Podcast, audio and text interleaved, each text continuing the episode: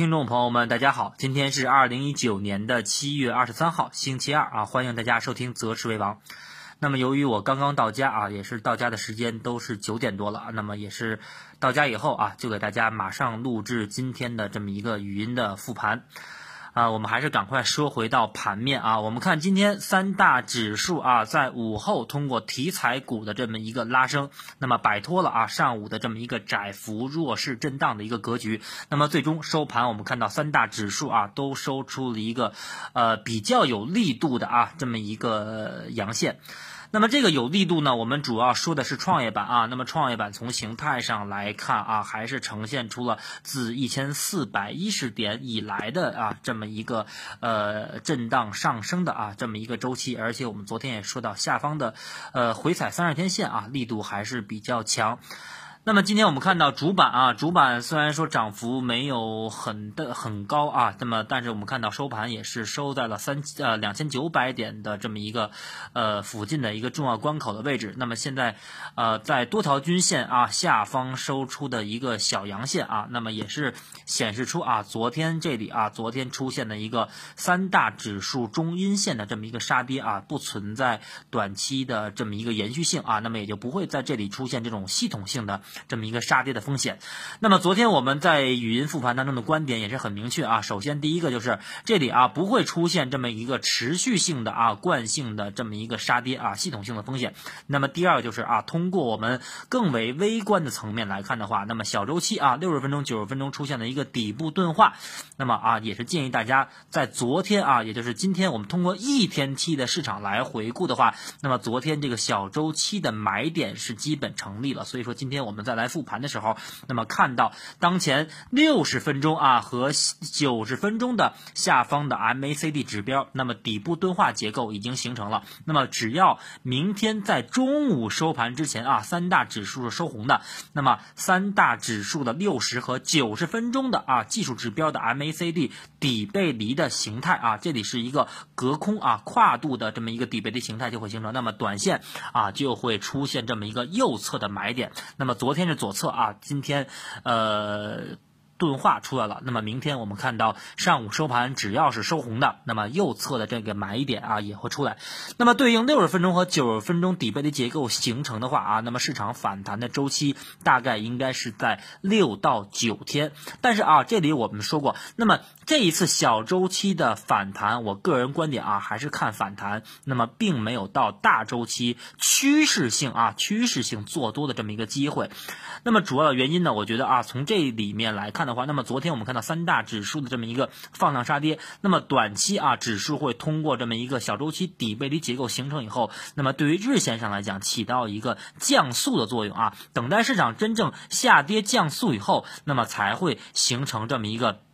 啊，开始缩量的这么一迹象，所以说我们看到今天市场整体的量能是在三千二百多亿，但是大家别忘了啊，这个三千二百多亿你还要刨去今天科创板的两千七百啊两百七十亿，那么这么一减的话，我们看到今天真正的 A 股两市的成交量就不到三千亿，所以说较上周来看啊，那么我们看到今天市场的一个量能是明显的萎缩了。那么有人说啊，今天的这么一个小幅反弹伴随着是缩量，其实很不理想，所以说明天啊，一个是我们看到中午收盘。之前三大指数小周期能否形成啊底部结构以后的这么一个金叉，也就是跨度底背离结构能否形成？还有一个就是我们明天看到量能能否较今天相比啊出现百分之二十的这么一个量化的这么一个增长？如果啊这几个指标都够形成的话，那么基本上我们来确定的话，右侧的买点就会就会出来了。所以说呃大家可以根据啊我们当前的这么一个短线的一个择时观点来根据自己所不同的啊做的这么一个标。地来进行这么一个交易上的啊操作上的这么一个参考，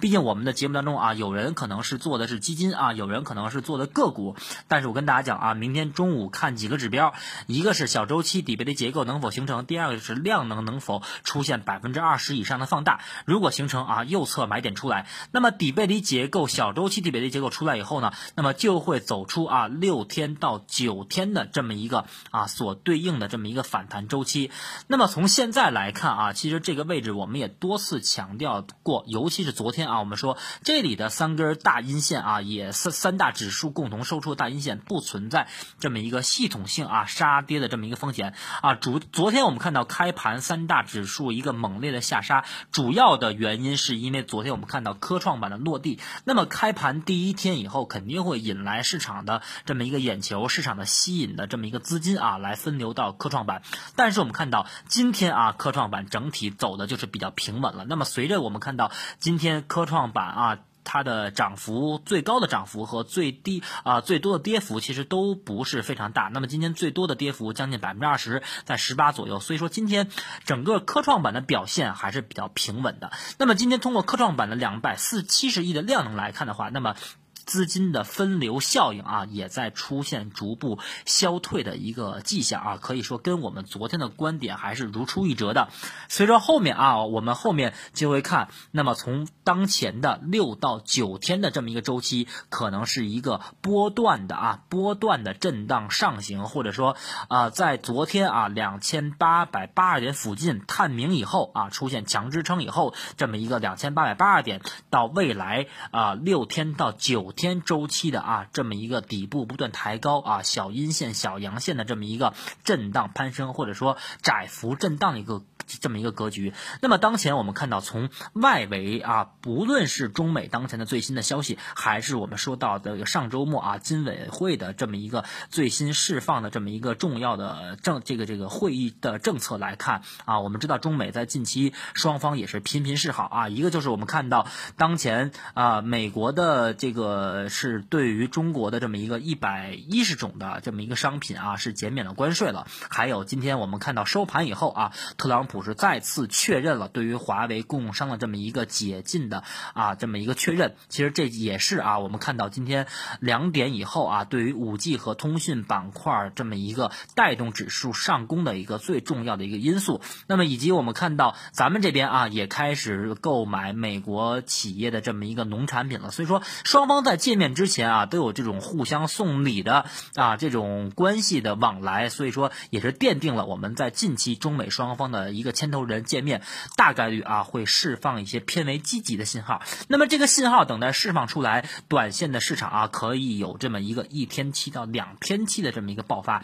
这是从外围市场的消息层面来看。那么我们看到今天啊，就是隔夜美股啊是出现了一个呃很有力度的一个涨幅。那么这个原因主要是因为啊，那么美联储之前的呃预期是二十下下调二十五个基点啊，改为当前有可能是下为下调五十个基点。而且我们看到近期。特朗普也在啊持续的给美联储去施压，认为当前降息的成本啊和代价要远远的小于未来呃六个月甚至一年以后的降息的这么一个代价。那么现在经济有不好的现象，你及时降准啊，挽救可能还会及时，大概就是这么一个意思啊。那么以及通过我们看到政策层面上啊，金委会的这么一个维稳，以及七月底马上要召开的一个政治局会议上啊，大概率可能还是以防风险、稳预期为主的这么一个基调来。看的话，那么市场短期是不存在持续下跌的。所以说，昨天啊，我们跟大家说，短线啊，如果你是激进的投资者，五十的仓位可以适当参与；如果你是相对保守的投资者啊，二十到三十的这么一个仓位也可以去搏一下。啊，短线啊，我们也是四月初看空以来的首次啊，阶段性的让大家进行尝试性的这么一个参与。但是我这里观点啊，中期的观点来定义的话，当前的反弹仍然是反弹啊，并不存在什么反转的可能。大家一定要明白这个啊，大的。一个逻辑和趋势，也就是说，刚才我们开头讲的啊，做趋势的投资者啊，还没有到真正满仓看多或者说满仓做多的这么一个时间点，好吧？那么今天啊，由于时间比较晚了，简单的跟大家分享一下今天市场盘面的走势和下一天的我们操作策略和观点啊，感谢大家收听，我们明天周三再见。